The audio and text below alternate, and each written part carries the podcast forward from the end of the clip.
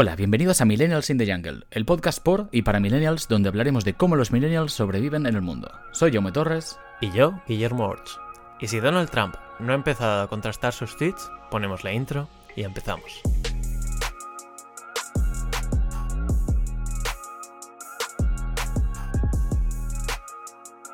Las fake news son una herramienta de desinformación que se basa en contenido pseudoperiodístico, difundido a través de las principales plataformas digitales. Sus motivaciones son muy diversas y responden a intereses que pueden ser económicos, políticos o difamatorios. A día de hoy, es casi imposible determinar cuál está siendo el impacto real que éstas tienen en nuestras vidas. Hoy, para hablar de cómo las fake news están afectando la vida diaria de los millennials, contamos con Rubén Míguez, Head of Technology de Neutral. Bueno, Rubén, muchas gracias por estar aquí, en Millennials in the Jungle. La primera pregunta es obligatoria. ¿Qué es Neutral y a qué se dedica un Head of Technology de una empresa como esta? Bueno, pues eh, ante todo, gracias a vosotros por, invitarnos a estar hoy aquí, ¿vale? Y esta pregunta nos las hacen muchas veces y, es difícil eh, definir neutral, pero creemos que la definición un poco más precisa que podemos hacer de neutral es que es una plataforma de actualidad. Con esto lo que queremos decir es que todo aquello que tiene que ver con la actualidad, sobre todo actualidad política, pero temas como medio ambiente, feminismo, eh, igualdad, pues son aquellas cosas que nosotros, pues, por lo general cubrimos, ¿vale? Pero Neutral es una mezcla extraña, a veces un, poco loca, pero maravillosa, de por un lado una productora audiovisual, eh, por otro lado una, vamos a llamarlo, un medio digital, ¿vale? Y finalmente eh, agencia de, de fact-checking, que es dentro de las labores que yo tengo que hacer aquí, digamos, la parte que me toca un poco más, más de cerca, ¿de acuerdo? Porque como Head of Technology de Neutral, una de mis principales labores es eh, la de ser capaz de poco a poco ir automatizando el proceso de fact-checking. Eh, en este sentido, eh, como Head of Technology, tengo que hacer labores propias de una redacción, ¿vale? las habituales son estas de escoger proveedores, seleccionar tecnologías, identificar o seguir el desarrollo de los, las distintas eh, tecnologías o distintos eh, desarrollos que hayamos contratado a un proveedor, pero tenemos un equipo interno de I+.D. y mm, una de las labores más importantes al final para mí es incluso estar leyendo papers científicos, estar hablando con universidades eh, internacionales, nacionales, y sobre todo estar pensando en, en, ideas y hacer un seguimiento del equipo que lo que estoy intentando hacer es reducir los, los tiempos que nos lleva a chequear las noticias. ¿vale? Eh, eso digamos que puede ser el, al menos más del 50% de, de, mi día a día. ¿Y cómo eh, se lleva el que bueno, sea una, una plataforma digital que, que tenga tantos, eh, tantos enfoques? Porque entiendo que, que el, bueno, las labores de una productora con una, una empresa que desarrolla ese, ese software para poder hacer el fact-checking o, o, los diferentes productos que tenéis como pronóstica y, y todos estos, em, ¿cómo se lleva? Que sea tantas cosas a es un, bueno, si está definido, pues tenemos diferentes proyectos o cómo, cómo lo organizáis? A ver, eh, es un reto, ¿vale? Eh, tenemos una ventaja eh, desde el punto de vista de la productora, que eso es el negocio que, que la gente de la casa tiene muy manido porque lleva mucho tiempo produciendo pues, programas como El Objetivo, el Dónde estabas entonces, eh, y por lo tanto ahí eh, mi labor es, es, mucho menor, ¿vale? Y solo es eh, solucionar determinado tipo de tareas más específicas como, bueno, escoger un NAS, temas de copias de seguridad, etcétera, cosas bastante más básicas. sin embargo, sí que es cierto que somos un bebé, porque Neutral tiene dos años, ¿vale? Yo llevo en la empresa poco más de año y medio. Aunque somos muchas personas ahora, es algo muy reciente. Eh, y, en la parte digital había muchísima menos experiencia en la empresa, entonces hemos tenido que, definir muchas cosas desde cero, como hace cualquier startup. Y en la parte de automatización del fact-checking es I más de puro, ¿vale? Entonces ahí directamente es eh, prueba y error, prueba y error, prueba y error. Eh, ¿Cómo son abordar tantas cosas a un tiempo? Pues multitasking, que es un poco lo que al final nos acaba caracterizando ya a estas generaciones, ¿no? Ser capaces de, de llevar varias tareas a, un mismo tiempo y, priorizándolas adecuadamente. No, hay otra. Sí, sí, sí, es un rasgo muy característico de, los millennials, el, estar a todo. Sí, estáis situados en, uh, en, Madrid, ¿no? En la Real Fábrica de Tapices, que un espacio de coworking, ¿verdad? Sí, sí, es, es un entorno curioso, no sé si, si, lo conocéis un poco. No, no lo conocemos. Pues eh, es muy bonito, además os invito a, venir cuando queráis, ¿vale? Es, es, un espacio que está muy cerca de Atocha, eh, tenemos árboles, parece que estás como un mini retiro aquí, ¿vale? Y está, estamos compartiendo espacios con, la Real Fábrica. Entonces, por un lado tenemos trabajadores de la Real Fábrica y por otro lado, lo que hay son emprendedores que o tienen sus propias empresas o están trabajando para, para startups, como es el, el, caso de Neutral. ¿vale? Entonces es un lugar que invita bastante al, trabajo creativo por, la manera en la que está, definido. Y, bueno, es, eh, es, un entorno muy cómodo para desplazarse y sobre todo muy, muy especial para trabajar. Eh, Rubén, entonces la siguiente pregunta es, vale, vosotros eh, estáis trabajando con el tema del fact-checking para comprobar si los argumentos, las historias que alguien dice o las noticias son verdaderas. Y todo esto deriva de realmente porque ahora estamos viviendo en la época de, de, la desinformación, de las fake news. Pero a veces cuesta un poco entender realmente qué es una fake news o de dónde sale. El otro día salía un artículo publicado que decía que los españoles, por lo menos los comprendidos entre 20 y 40 años, decían que ellos se sentían capaces de reconocer de una forma fácil cuando una información era verdadera y otra es falsa. No obstante, realmente es una labor realmente compleja porque muchas veces las fake news acaban intentando buscar esa parte de verdad que nosotros subjetivamente ya estamos buscando. Entonces, acabamos entrando en sintonía con esas noticias que reafirman nuestra opinión. Ah, ¿Por qué es tan difícil para vosotros y para cualquier empresa poder hacer una verificación de la información? Eh, es una pregunta compleja, ¿vale? Porque, entre otras cosas, es muy, muy amplia. Porque la, la tipología de desinformación a la que te enfrentas también es muy amplia.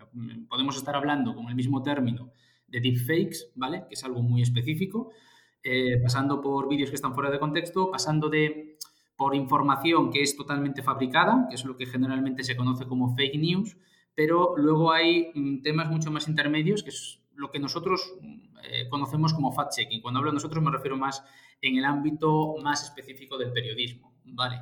Eh, puede ser un poco más fácil identificar una noticia totalmente, totalmente fabricada, porque además generalmente ya lees un titular que ya te recuerda, no es un titular muy incendiario, eh, la, tal como está hecha la redacción suele ser algo muy sesgado, entonces ese tipo de cosas son muchísimo más fáciles para un lector que quiere realmente identificar fake news, de detectar, pero cuando hablamos de verificar datos, de verificar información que es cierta o no es cierta, y esto pasa mucho dentro del discurso político, es muchísimo, muchísimo más difícil, porque se hace referencia a cifras, se hace referencia a periodos temporales, eh, hay que tener mucho contexto, voy a llamarlo contexto político, pero es conocimiento de, múltiples ámbitos, ¿vale? Es una cosa que hacen muy bien los periodistas, para saber si lo que nos están diciendo es, es cierto o, es falso. Y generalmente se utilizan medias verdades para hacernos llegar a una conclusión a la que esa persona quiere hacernos llegar. De hecho, eh, eso es de donde va la desinformación. Y la que realmente es peligrosa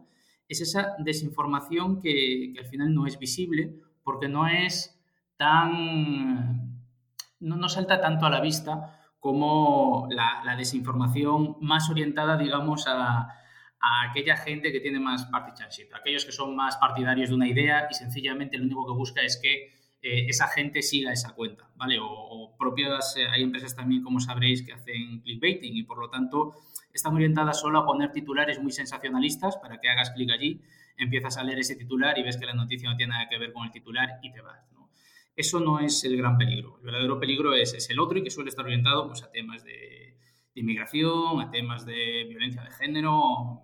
Eso es, muy peligroso que al final vaya calando poco a poco en la sociedad mensajes que son medio ciertos. Sí, bueno, hasta cierto punto el problema es que hay veces que creo que incluso lo que consideramos que puede ser un poco de sentido común se desdibuja, porque recuerdo que en las pasadas elecciones estadounidenses llegó a entrar un, bombero, entró a punta de pistola en un restaurante de comida rápida allí en Estados Unidos, porque habían estado oyendo noticias de que eh, Hillary Clinton formaba parte de una red de pedofilia que tenía guardada a los niños en el sótano de unos restaurantes. Y esto se produjo y es debido, pues, en parte a la campaña de demonización que se hizo.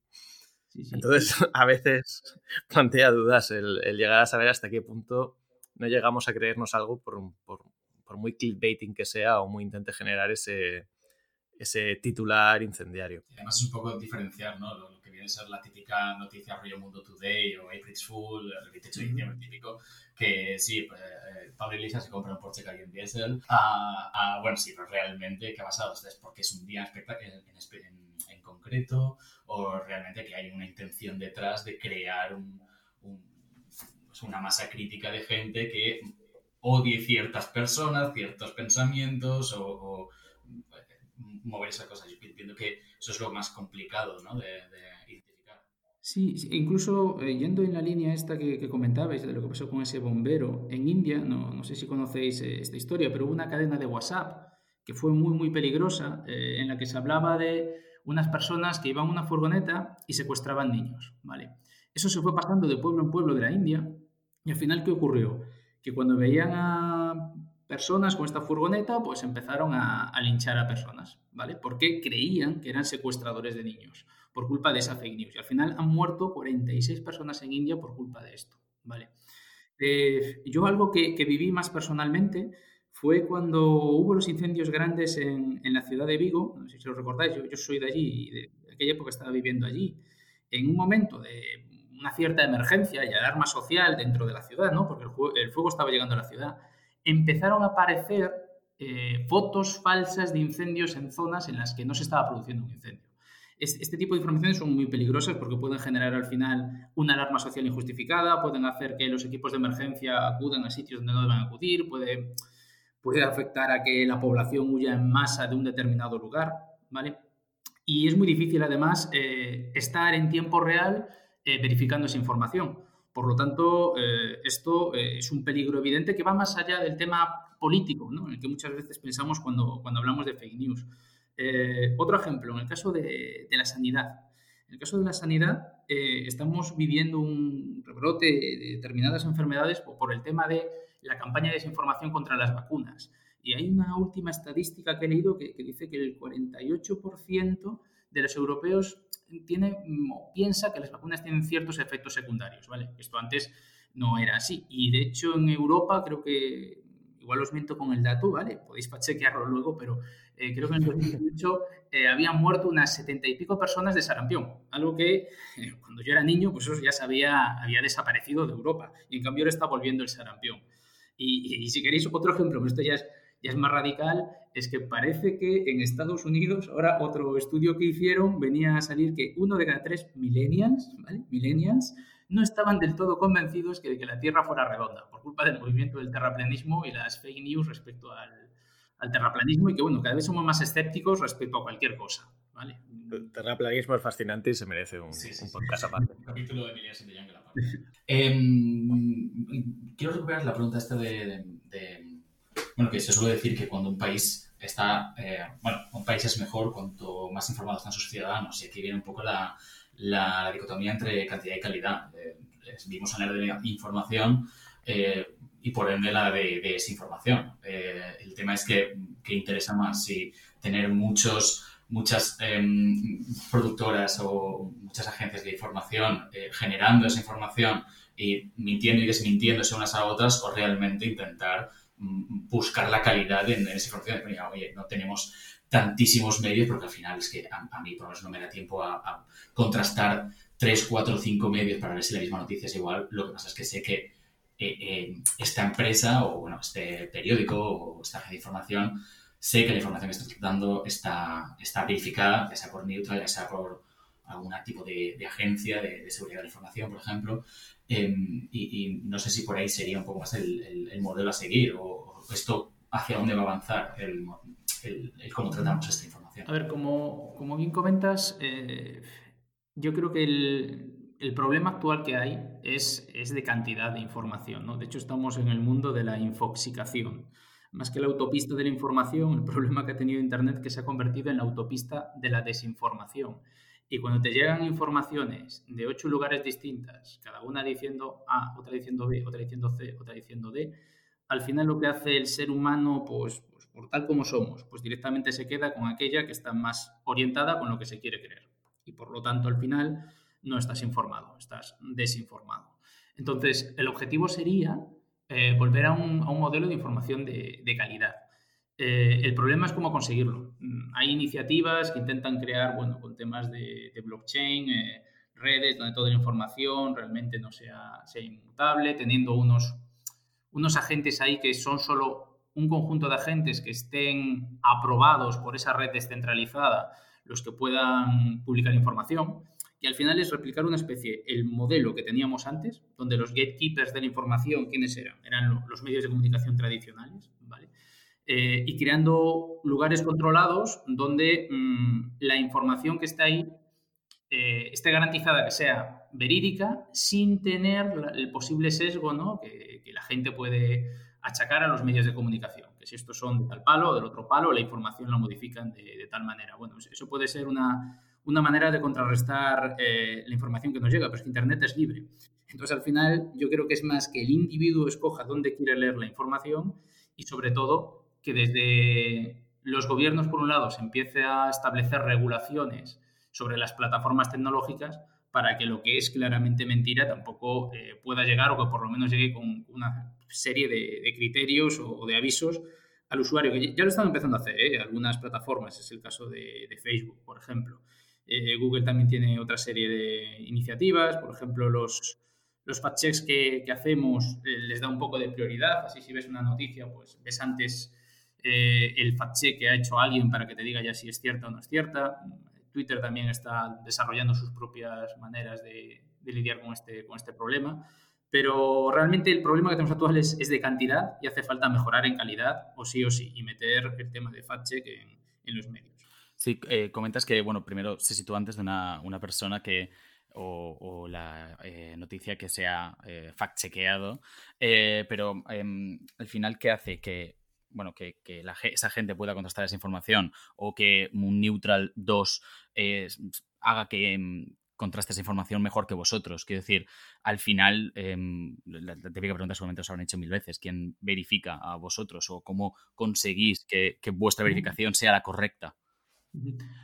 A ver, siendo estrictos, eh, una verificación de datos no es un un rating, no es, un, es engañoso, es falso o, es lo que sea. Una verificación de datos lo que cuenta es una historia. De hecho, si vais a ver cualquier noticia fact-chequeada por Neutral, veréis, veréis al final que el fact-check no es, no es solo un valor, sino que es una explicación de, de dónde vienen los datos y por qué al final se establece ese rating. Porque esto no es cierto por esto, esto no, esto no encaja con esta otra cosa. El, el objetivo final que busca realmente un fact-checker no es que la no es que el público compre su, rating, engañoso, falso, verdad a medias, eso solo para ayudar, eh, sino es que lea la información, entienda los datos y saque sus propias, sus propias conclusiones, que esto al final es el, propio lema del objetivo final, ¿vale? Estos son los datos, suyas son las, las conclusiones. Pero, pero sí que es importante el ir educando a las personas en este ejercicio crítico. Lo que pasa es como esto no se produce de, la noche a la mañana y de hecho necesitaremos muchísima alfabetización digital para, poder lidiar con todos estos, estos problemas. Esto empieza por, los colegios, por los institutos, ¿vale? Al final tenemos que dar estos ratings y os digo, dar un rating no es algo tan fácil como llega un periodista y dice esto es falso. Se establecen grandes discusiones dentro de, todo el equipo de redacción. Eh, la verdad siempre sabéis que hay una escala de grises muy importante y, por ejemplo, dentro de Neutral, una noticia antes de ser chequeada tiene que ser verificada y validada por, por tres personas, ¿vale? porque lo que nos importa es que lo que pongamos ahí sea, sea cierto. Y, y, luego, además, siempre, siempre, siempre tenemos que publicar las fuentes de información, las fuentes de datos. Entonces, eh, si tú no estás de acuerdo con esas fuentes de datos, puedes, puedes ir a consultarlas, que en general pues, son públicas. Eh, porque solo podemos utilizar fuentes de datos oficiales y esto al final pues, nos suele llevar al INE o, a Eurostat, ¿vale? Esas son fuentes de datos públicas eh, que todo el mundo puede, puede ir a ver si, si, lo que decimos está ahí o no está ahí. Um, estabas hablando antes también de cómo tiene que ir evolucionando un poco el, el entorno y una de las preguntas que, que, es interesante es al final, ¿hacia dónde tenemos que nosotros em, migrar? Hacia un modelo en el que nosotros empecemos a hacernos responsables de una educación, pues por ejemplo, sé que vosotros tenéis ya alguna serie de herramientas para mm, eh, ir como enseñando a la gente un poco a contrastar la información, pero también tenemos que empezar a considerar que la información hay que pagarla. Me refiero, ahora con el cambio digital, hasta hace un tiempo se compraba el formato tradicional del periódico en papel, donde tú pues pagabas y eso te garantizaba una información. Podía estar sesgada por una ideología, pero tú tenías ya por lo menos una, información contrastada. con la aparición de, los periódicos digitales y la evolución que han tenido que hacer muchas plataformas ya existentes, se ha intentado, al final la monetización viene más por anunciantes y por el, el clickbaiting. Entonces, se ha ido evolucionando o transgiversando un poco lo que era la pureza de ese ámbito. No obstante, ahora sé que los periódicos ya están empezando a ven que el mercado está lo suficiente maduro como para empezar a ofrecer servicios de pago en cuanto a lo que sería la información tradicional. Eh, la solución a acabar con la desinformación viene más por nuestra parte, viene más por la parte de la gente que ofrece la información o tenemos que buscar un, resultado mixto. Eh, yo creo que siempre todas estas soluciones tienen que ser eh, una aproximación mixta, ¿vale? Por, por ambas partes. Es cierto que los modelos de suscripción, sobre todo Estados Unidos y ahora también por Finlandia, a ver qué tal funciona en España, están empezando a funcionar porque por la parte de la publicidad los grandes medios no, estaban siendo capaces de combatir con Facebook y, y con Google, ¿vale? Y también es cierto que la gente se está empezando a acostumbrar por acceder a contenido. Por ejemplo, en España, algo que antes no pasaba, ¿no? Eh, temas como Netflix han hecho que la gente se acostumbre a tener una suscripción a algo y acceder a contenidos en vez de piratearlos, que hasta no hace tanto era el día a día de, de la mitad de los españoles. Entonces, mm, puede ocurrir que acaben surgiendo plataformas o que se conjuguen varios periódicos en una única plataforma, tipo Netflix de noticias, no lo sé, ¿no? Son, escenarios así que, que me planteo, más que solo consumo un periódico, porque a mí como usuario, a mí no me gusta leer un único periódico. De hecho, generalmente me gusta leer tres o cuatro y que tienen editoriales muy diferentes, porque me voy haciendo una idea un poco de, qué es lo que pasa de verdad, más, más que leer un único periódico. ¿vale? Entonces, pues no sé realmente cuál es el futuro. Sé que sí que pasa por, primero, nosotros siempre ser críticos y, y segundo, el mercado va a cambiar, va a cambiar muchísimo. Por eso nosotros también nos consideramos startups, porque estamos viendo cuál es el, modelo de periodismo del futuro y creo que nadie lo sabe. Sencillamente estamos todos ensayando. Y este eh, nuevo modelo, por ejemplo, eh, también consistiría en, eh, bueno, en, poder generar esas herramientas como las que tenéis de, pronóstica y transparencia, de decir, bueno, pues si quieres acceder a este tipo de herramientas, pues es bajo suscripción o, bueno, bajo, no sé, algún tipo de modelo freemium también podría ser algo así. Sí, sí. Em, a ver, el problema es que la, transparencia, el acceder a datos públicos no debería ser de pago, porque todo el mundo debería poder acceder a esa información. Claro, el acceso a la información sí, pero el tratamiento que se está haciendo de esa información. Exacto. Es el análisis y, y, al final, porque vosotros estáis em, cogiendo esos datos, pero la asignación eh, y el tratamiento de esos datos para generar información y al final generar ese conocimiento de, oye, eh, esto es así y no de la otra forma porque tenemos una API conectada al INE que me dice que esto no, no sé, la subida del paro no es 6,2, es 6,5 y esto es mal, y esto está mal mm, dicho, entonces tiene, tiene, que ser corregido. Entonces, ese tratamiento, ese valor añadido que sí que añade, bueno, toda la infraestructura de ingeniería que tenéis y además la, la, la labor periodística, no sé, es lógico que se tenga que pagar.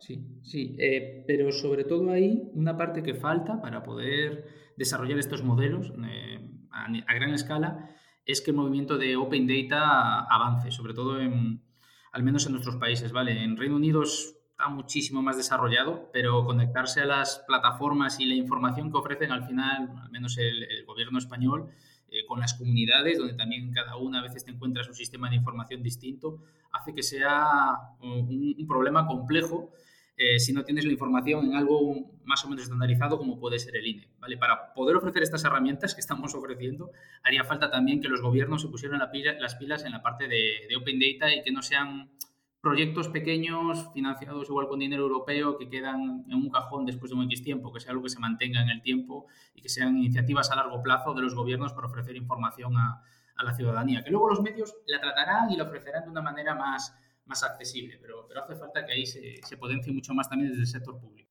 Bueno, esto lo comentábamos justo en el, en el capítulo anterior con, bueno, eh, hicimos entrevista con Enrique Juan, que es el director general de Infraestructura Social de la Generalitat Valenciana. También comentaba que esto sí, el, el tema de la madurez de, del tratamiento de la información y de los datos estaba muy maduro en el sector privado, pero no en el sector público, donde, donde habíamos muchísimas carencias. Y, por ejemplo, bueno, una, eh, nosotros eh, en el sector privado, y supongo que lo conocerás, eh, hay muchísimas normativas referentes a, la seguridad de la información, como la, ISO 27001 y todas estas, eh, pero desconozco si esto existe eh, en, en, tema de, Open Data. O sea, ¿quién me dice a mí que, vale, si el INE está diciendo la verdad, pero esos datos que estoy cogiendo yo los estoy combinando y estoy creando una infografía bonita y preciosa para poner un titular, eso no está manipulado. está claro que la fuente las referenciáis, pero el tratamiento que hay por en medio, el, Data Warehouse, donde curáis y tratáis esos datos, mm, eso es, bueno, eso es, vuestro know-how, esto es vuestra, vuestra parte. Entonces, mm, ¿cómo habéis llegado a ese 6,2 final? Es a lo mejor después de, mucho rato de, computación y organizar datos para poder llegar ahí. Pero entonces eso, eso sí que no se ve. Entonces, Sí, sí, sí, eso no se ve. Eh, generalmente lo que tienes que hacer es explicar muy bien la metodología. En todo artículo periodístico de investigación, también pasó con los Panama Papers, en cualquier pieza al final en la que estás tratando información, en periodismo siempre hay un lugar donde explicas exactamente todo el proceso que has seguido, ¿vale? Y dices, mira, esto es lo que yo hago con la información y al final llego a, estas conclusiones. Eh, lo más importante es intentar mantener trazabilidad de todas las operaciones que se han realizado y que haya al final un log de quién ha hecho qué con cada dato, ¿vale? Eh, durante todo el proceso. Eh, porque si no, es imposible eh, al final ir hacia atrás e incluso identificar errores que pueden pasar, evidentemente, cuando, cuando estás tratando con, información. Y por eso está la, la fe de ratas también, ¿de acuerdo? En nuestro caso, más que garantizar seguridad de la información, también es cierto que lo, importante es garantizar la transparencia de las operaciones, que es un poco diferente. Eh, y es difícil, ¿eh? Pues explicar cuando estás haciendo un análisis complejo, cómo le explicas a la gente exactamente los pasos que lleva por en medio. Y es peor aún cuando utilices algo de inteligencia artificial, que muchas veces son cajas negras y, sí, sí. y sale B, pero...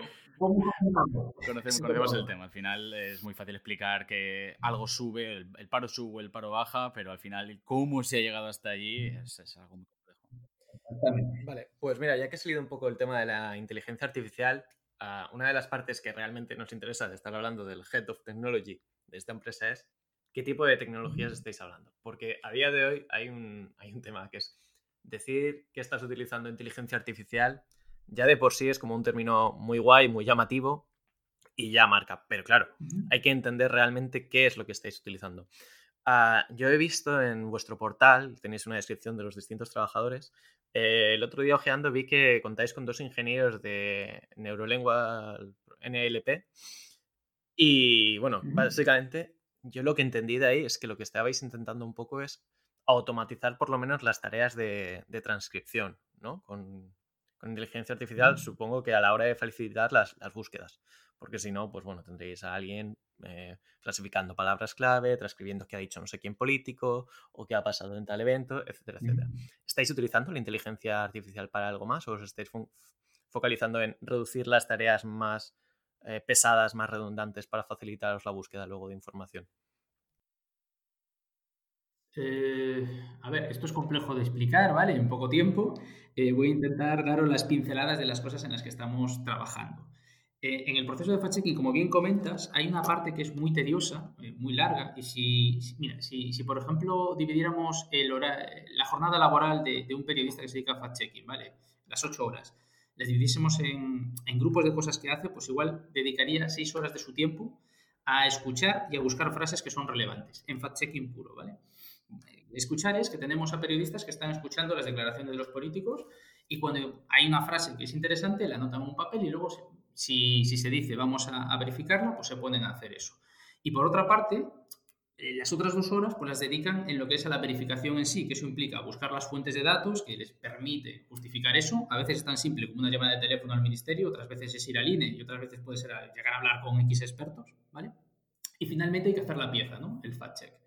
Entonces nosotros donde nos estamos enfocando, donde creemos que la máquina eh, aporta muchísimo más valor y complementa la inteligencia humana es en la parte de monitorización, porque nos puede permitir hacer dos cosas. Uno, eliminar un montón de tiempo y dos, ampliar la capacidad de escucha que ahora tenemos, porque en redes sociales es imposible estarlo siguiendo si no tienes bots que están leyendo todo lo que ocurre, pues imagínate, Twitter, ¿vale? Todas las declaraciones de los políticos en Twitter.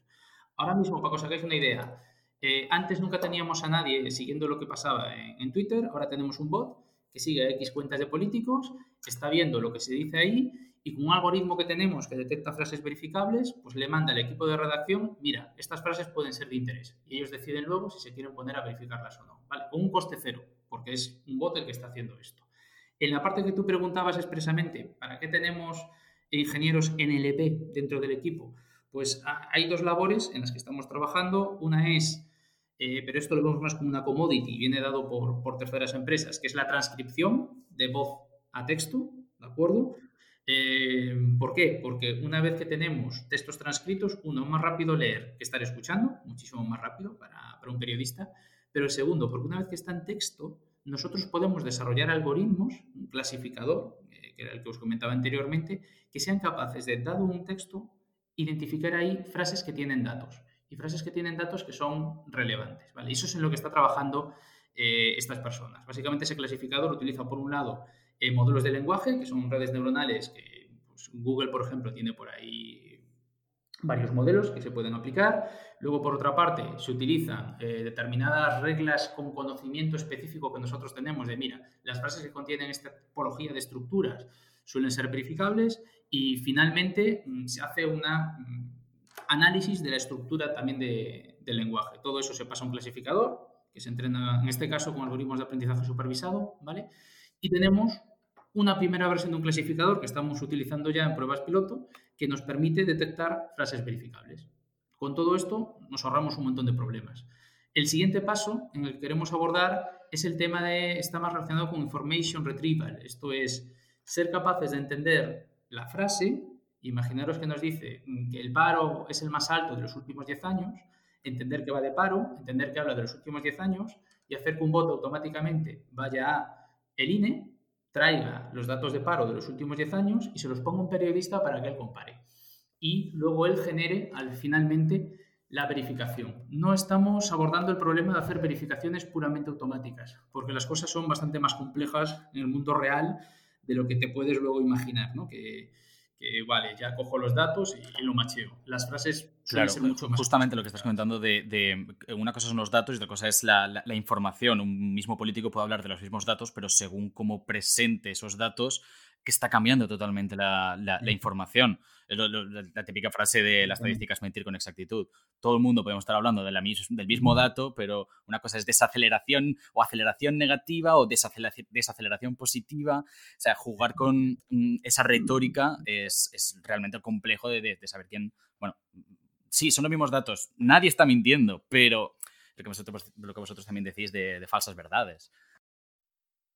Sí, sí, ese es el contexto y el para qué se está diciendo eso. ¿vale? Esas dos cosas determinan mucho también finalmente de si algo es, cierto o falso. Al final es la intencionalidad con la que se dice algo lo que determina también eh, hasta qué punto es, es, algo veraz o no es veraz. una cosa que es interesante dentro de las redes neuronales, nos has estado contando, bueno, que em, utilizáis esto para clasificar eh, qué frases son, son susceptibles de que se le pudiera hacer un, un, fact-check a posteriori por una persona. No obstante, bueno, hemos visto como el lenguaje de los políticos va, va cambiando. Y supongo que si la inteligencia artificial, aunque vosotros no sepáis exactamente qué es lo que está haciendo, porque también se ha entrenado un poco a modo caja negra el, resultado, tú no puedes saber realmente cuál es la lógica que tiene interna.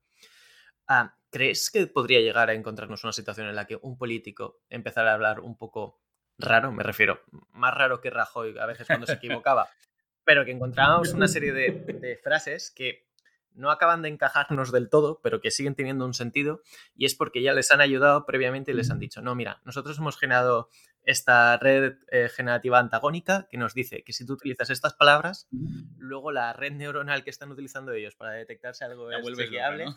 ¿no? se puede chequear y le estás haciendo trampas. A, ver, eh, a lo mejor Rajoy realmente sabía más de lo que Sí, mira, nos está cayendo la boca a muchos. Eh, con, Rajoy hicimos una prueba de una transcripción de Rajoy frente a Fátima Báñez y es cierto que con Fátima Báñez me salían 25 frases verificables y con Rajoy solo 6, ¿vale? Entonces es probable que él fuera un experto en la materia como, como buen gallego. Pero a ver, eh, si esto pasase, sería genial, ¿eh? Si esto pasase, eh, sería bueno porque los políticos eh, tendrían miedo de, la labor que hacen los verificadores de datos, ¿de acuerdo? Eh, lo que yo estoy viviendo ahora, o lo que estoy viendo, lo que me da miedo, sobre todo por, por lo que ocurre en Estados Unidos, es que los políticos mienten descaradamente, sabemos que mienten descaradamente y parece que da igual. Eh, Trump, había un análisis que hizo de Washington Post, no os puedo dar las cifras exactas porque no me acuerdo de los números, pero en mil días de, su mandato salía a que decía 13 mentiras por día. 13 mentiras por día. O sea, tiene que empezar, nada más está desayunando para que le dé a, decir 13 mentiras. ¿Qué son mentiras? Mentiras son frases que el de Washington Post había clasificado con su equipo de fact-checking en medias verdades, engañoso o una cosa que le llaman pants on fire, ¿no? Que es, es tremendo esto y no, no ocurre nada eh, dentro de la opinión pública. Este es el miedo que me da a mí lo que ocurre con la posverdad, que al final nos acostumbremos a la mentira y no genera nada porque, no, genera nada porque, porque hay total desconocimiento del el efecto que puede tener esa desinformación. Exactamente. Es que no vemos cómo nos está polarizando al final por debajo y cuando nos damos cuenta es, es demasiado tarde, ¿no? Y es, es, una ola que viene y que luego nos arrastra. Eso es lo que me parece realmente peligroso. Entonces, lo otro sería bueno. También es probable que si empiezan a hablar los políticos de una manera que las máquinas no sean capaces de detectarlo como mentira, puede ser que luego a ti ya ese mensaje no te enganche, porque los políticos hablan para, para captar emociones humanas. Eh, entonces, es probable que una cosa rompe la otra también. ¿eh?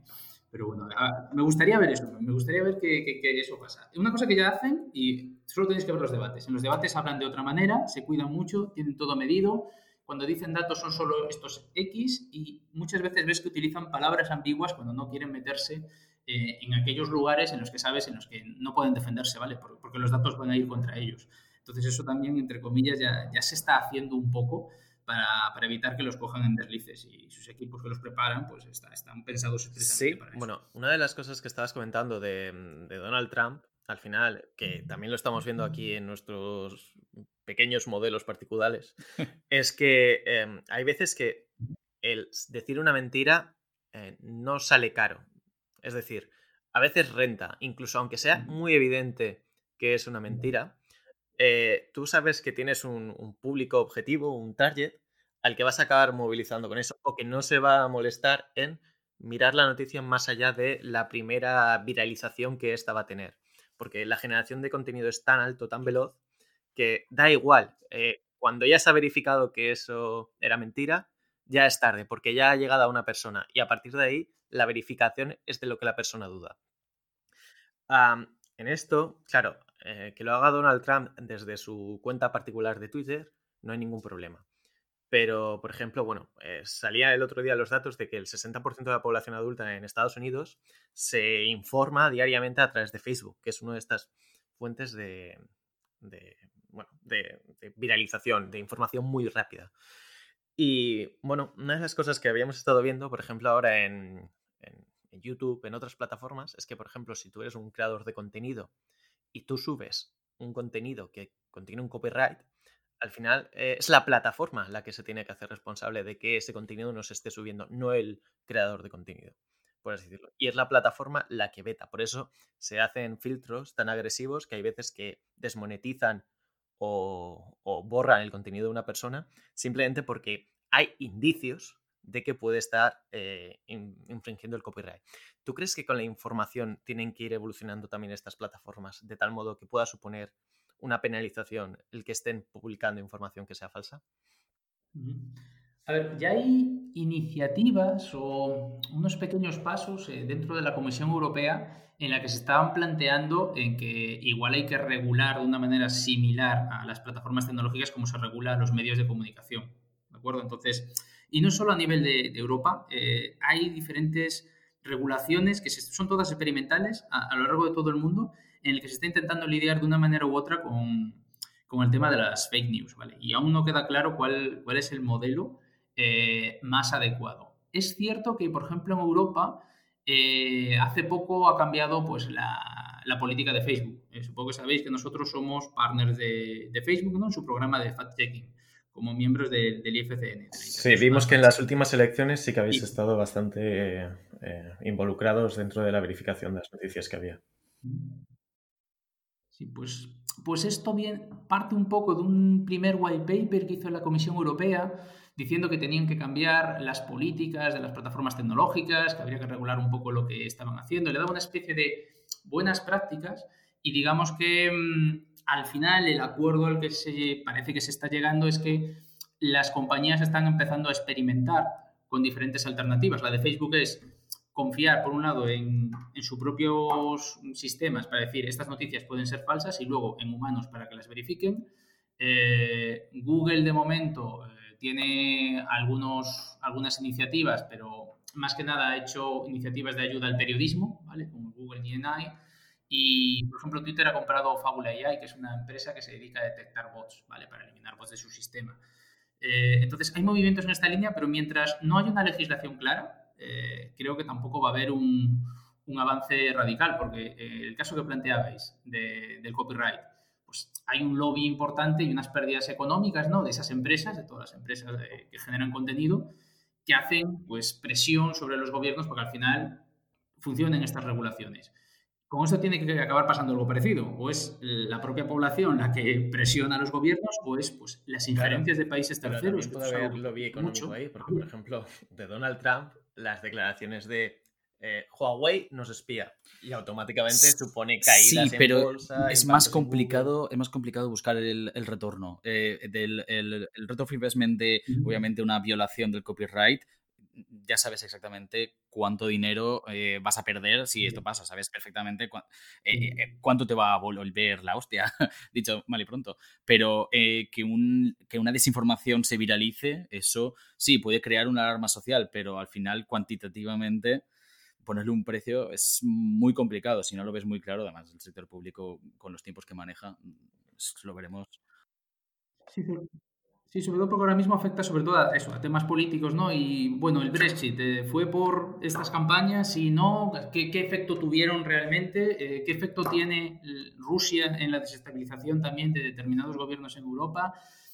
En el momento, si llega a pasar, que también puede pasar, es un escenario factible, que las grandes campañas de desinformación también se dirijan contra empresas, eh, pues probablemente haya que tomar todavía más cartas en el asunto, ¿vale? Imaginaros, las, ya ha habido algunos ejemplos, pero las grandes pérdidas económicas que puede tener una empresa, pues al estilo de Huawei, pero porque se hace una campaña específica contra un producto suyo. Imaginaros que se acaba diciendo que, que mata a bebés o algo por el estilo. Pues bueno, va a llegar un momento en el que mm, habrá que poner regulación o sí o sí, y de hecho ya hay empresas que se están empezando a especializar en este tema de, de brand, las que trabajan en brand management o brand reputation, en, oye, ¿y qué efectos puede tener una fake news dirigida contra mi empresa? Si, si empieza a haber una guerra entre empresas, eh, atacándose con desinformación, bueno, se, puede, se puede liar una buena dentro de, todo este escenario un poco caótico que tenemos, con líderes especiales en distintos lugares de, del mundo, eh, en el que la desinformación parece que, reina a sus anchas y que, realmente no les interesa pararla. ¿no? Pensando sobre todo en, Estados Unidos, lo que pasó en Brexit, quién está ahora en el gobierno también allí.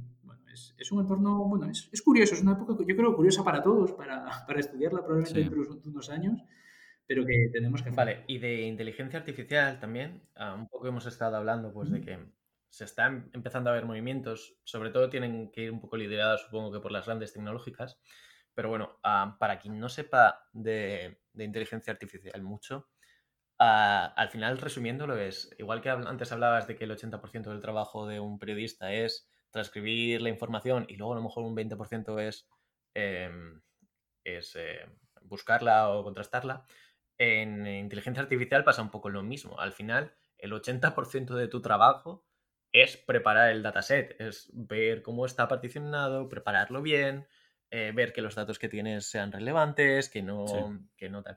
Y luego tardas 20 minutos literalmente en picar el código de, la inteligencia artificial y luego ya dejarlo que se entrene. Eh, esto, es, claro, estoy hablando de cuando estamos haciendo un uso de un aprendizaje supervisado, que hoy en día, por lo menos a nivel académico en el estado del arte, es la línea que está cosechando los, los, éxitos más notorios. Si nosotros quisiéramos llegar a desarrollar realmente una inteligencia artificial que fuera capaz de por lo menos dar un, porcentaje de cuánto una noticia tiende a ser falsa, estamos empezando ya a tener esos datasets que nos permitan decir, vale, mira, todos estos titulares, si están construidos de esta forma, son falsos y todos estos son verdaderos. ¿O es algo que todavía no estamos llegando a clasificar? A ver, eh, sí hay, sobre todo en inglés, ¿eh? en inglés cada vez hay más datasets eh, de fake news eh, generados de esta manera, que es distinto de buscar frases verificables, ¿vale? Es buscar un contenido que es falso. Generalmente se hace lo que tú estás comentando. Se ve un poco cómo es el titular y sobre todo la tipología del contenido, es decir, cómo se escribe. Y se pueden identificar estilos de escritura, ¿vale? Que sean más proclives a esto es una fake news. Eh, ya hay empresas que trabajan en este ámbito y que tienen algoritmos y que, bueno, yo no he llegado a probarlos directamente, pero dicen que funcionan suficientemente bien. En el caso de Twitter ni tan siquiera funciona de esa manera, el que os comenté de Fábula. Lo que hacen es seguir eh, la ruta de propagación de las noticias. Y cuando las noticias siguen una determinada ruta de propagación, hablo de ruta aquí, ¿no? Por el tema de que es una red social, por lo tanto, a través de qué personas va la noticia, son, es, así es muy fácil para ellos identificar qué noticias son falsas y cuáles van a ser virales y demás son falsas. Es, otra manera de, procesarlo. Entonces, ya empiezo a ver datasets lo bastante buenos para empezar a protegerse, pero para mí esto es el mismo modelo que tenemos con virus y antivirus, ¿vale? Es decir, a medida que vas generando una especie de filtros anti-spam, vamos a llamar aquí filtro anti-fake news, van a empezar a salir nuevas variantes de maneras de construir las, noticias falsas. Eh, de hecho, también puedes tener inteligencia artificial que genere noticias falsas muy convincentes y cada vez de manera más rápida, ¿vale? Entonces, esto todavía va a meter más presión al sistema. Entonces, al final es siempre la misma lucha de los que hacen el antídoto contra los que están generando la, enfermedad, ¿vale? ¿Cuál es la, solución? Eh, no, está clara, pero yo creo que pasa por, seres humanos también en, medio del proceso. es el mismo el mismo sistema que tenemos en antivirus. Luego hay expertos en seguridad que se dedican a los casos más eh, nuevos, o porque siempre hay casos novedosos, a estudiarlos y volver a generar nuevos sistemas. Y finalmente, y vuelvo a poner la analogía del antivirus, lo más importante es tener un usuario educado. Y como educado me refiero a, a saber lo que te instalas en tu equipo, a saber cuando entras en una extensión que no puedes darle a ese botón rojo que pone allí, que no sabes de dónde viene. Pues en el caso de las fake news es lo mismo. Si entras en un lugar donde todo lo que hay ahí es, mentira, pues tú ya deberías saber dónde estás, ¿vale? Entonces al final entra por, las tres vías, tecnología, personas y educación del usuario. Eh, pues eh, para ir acabando la, entrevista, me gustaría centrarme en uh, un par de preguntas sobre, la, lo que, los últimos eh, dos ítems que has comentado de, personas y formación. Tenéis dos productos, bueno, le llamo productos por, el, enfoque que tenéis de pronóstico y transparencia. ¿Qué nos puedes contar un poco sobre, sobre estas, dos, estas dos aplicaciones? Vale, pues a ver, eh, son, están orientadas a, un público un poco, bueno, diferente, ¿vale? Transparencia, básicamente, queremos irlo, hacer que crezca, está más orientado a, oye, toda esta información pública que debería ser pública de verdad, ¿cómo hacemos que la puedas consumir de una manera sencilla? Eh, porque a veces te lo ponen tan complejo, ¿no? Y parece que casi no quieren que descubras eh, esa información que por ley eh, debería ser fácil para ti. aquí entra, aquí entra el tema de poder tratar esa información para que un usuario que, no es experto en leer gráficas o em, e, entender pues, esa información estadística un poco compleja, simplemente con, el trabajo de los grafistas que tenéis pueda entenderla y pueda digerirla más, más fácil, usando colores, formas y cosas más amigables desde un punto de, user experience que, que, supongo que tendréis en cuenta al desarrollar el frontend de estas apps. Sí, sí, lo más importante es decir, a ver, esto como es fácil de consumir, no sobrecarguemos de información. Eh, por ejemplo, eh, hay dos cosas básicas. ¿Cuánto cobra un, tu alcalde? Que es una cosa que la gente siempre quiere buscar. Además le interesa más el alcalde y luego lo compara con el presidente del gobierno. Normalmente cobra más el alcalde, ¿no? Depende de qué ciudad, sí. O sea, las ciudades grandes cobran más que el presidente del gobierno. Eh, Madrid, Barcelona, y luego ves que ciudades no tan grandes están muy cerca del presidente del gobierno. Estas cosas, pues, alguna gente le, acaban enervando, ¿vale? Eh, pero poder ver pues, el histórico de todo lo que cobraron, por ejemplo, una persona a lo largo de su tiempo, o, ver si se han subido el sueldo los políticos, ver qué complementos tienen, ese tipo de cosas. Eh, por ejemplo, es muy difícil saber las dietas que tienen eh, por el Congreso, ¿vale? ese tipo de cosas deberían ser más, más accesibles. En el caso de pronóstico es un poco distinto. Sí, pero es jugar, esta, aplicación lo que hace únicamente, bueno, únicamente, supongo que tenía muchísimo trabajo detrás, pero es el, el mostrar esa información. en ningún momento está em, viendo si esa información Em, quiero decir, eh, no existe una utilidad de esa información. Sé que el presidente de gobierno cobra, no sé, 70.000 euros anuales, más dietas, más etcétera. Vale, eso es mucho, es poco, es ajustado para la responsabilidad que tiene. No, sabemos más, nos quedamos simplemente en el, en el nivel de una cifra, pero no sabemos asignar esa cifra a, realmente un valor. Em, vale, puede que el alcalde esté cobrando más, pero ¿por qué?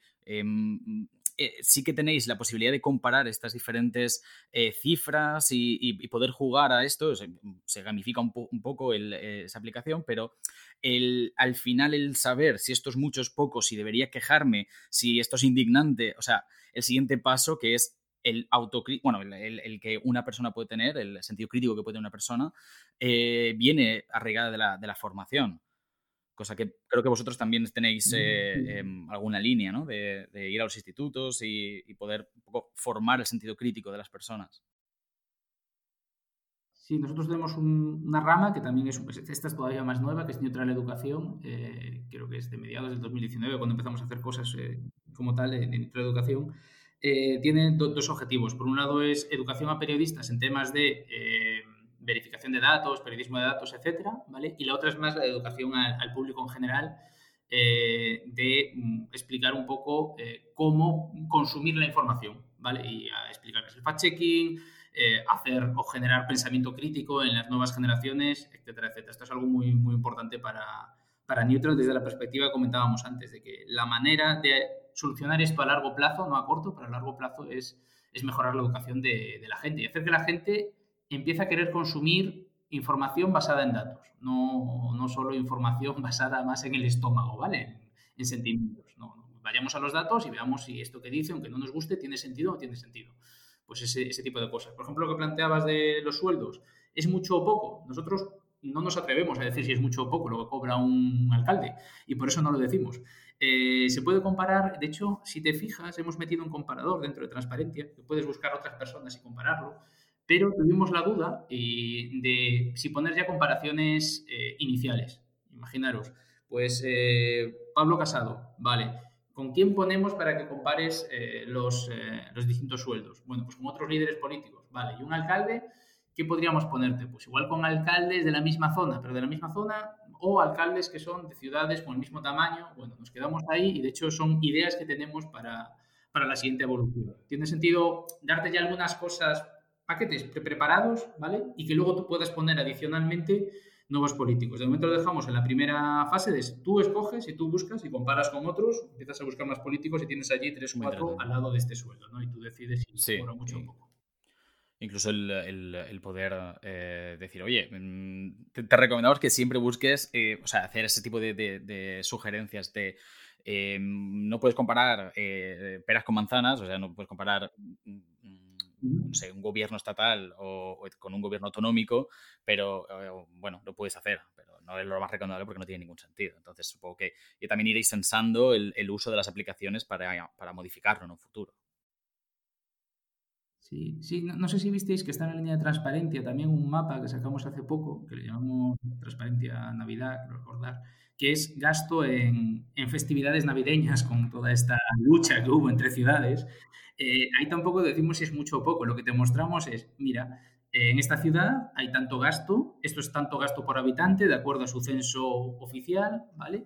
Si quieres puedes ver, haciendo clic aquí, el presupuesto municipal de esa ciudad, así también lo puedes poner un poco en comparativa. Y si haces clic aquí puedes ver también cuánto gana ese alcalde, ¿vale? Y te damos así, te, te movemos por todo lo que es la, la gama de datos que da transparencia desde este mapa y bueno, tú vas viendo y vas curioseando un poco y vas viendo cuánto gastan pues, pues distintos pueblos o comparas Madrid con Vigo con Málaga, ¿no? que es lo que la gente quería más ver por culpa de, esta lucha que había.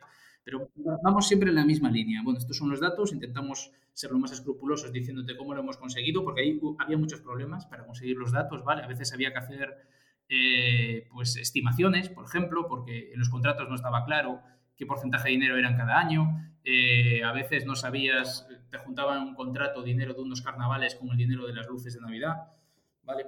Pues todo eso hay que explicarlo y se pone cuando hay son estimaciones con asterisco y porque la información, como os digo, no siempre la dan de toda la, de la manera transparente que, se debiera dar. Y eso nos cuesta a nosotros imaginaros más a una persona que quiera consumirla leyendo una licitación en PDF, ¿vale? Eso es una locura. Bueno, pues Rubén, uh, nos encantaría seguir con esto, pero la verdad es que al final va a ser un tema tan, tan extenso que necesitaríamos otros capítulos. Um, desde aquí, bueno, uh, es interesante y sobre todo, bueno, pues siempre ya se empezó a ser un poco un movimiento más pionero, pero bueno, esperemos que aquí a nivel nacional también vayan saliendo pues este interés por lo que sería la, la verificación de los datos y que os salga competencia, no por llevaros la contraria, pero bueno, por garantizar que al final el, el, sistema siga adelante. Exacto. Ah, muchas gracias por tu tiempo y seguiremos de cerca cómo va evolucionando Neutral, porque bueno, aparte de esto hay muchísimas más cosas como el, la propia modelo de contratación que estáis teniendo con los periodistas, que es muy interesante. Y... Muchas gracias a vosotros por, por, dedicarnos eh, este tiempo a conocer un poco más. Un placer. Muchas gracias. Hasta aquí el tercer capítulo de Millennials in the Jungle. A partir de ahora podéis encontrar todos nuestros nuevos capítulos en Playson FM, junto a otros muchos podcasts. Hasta luego.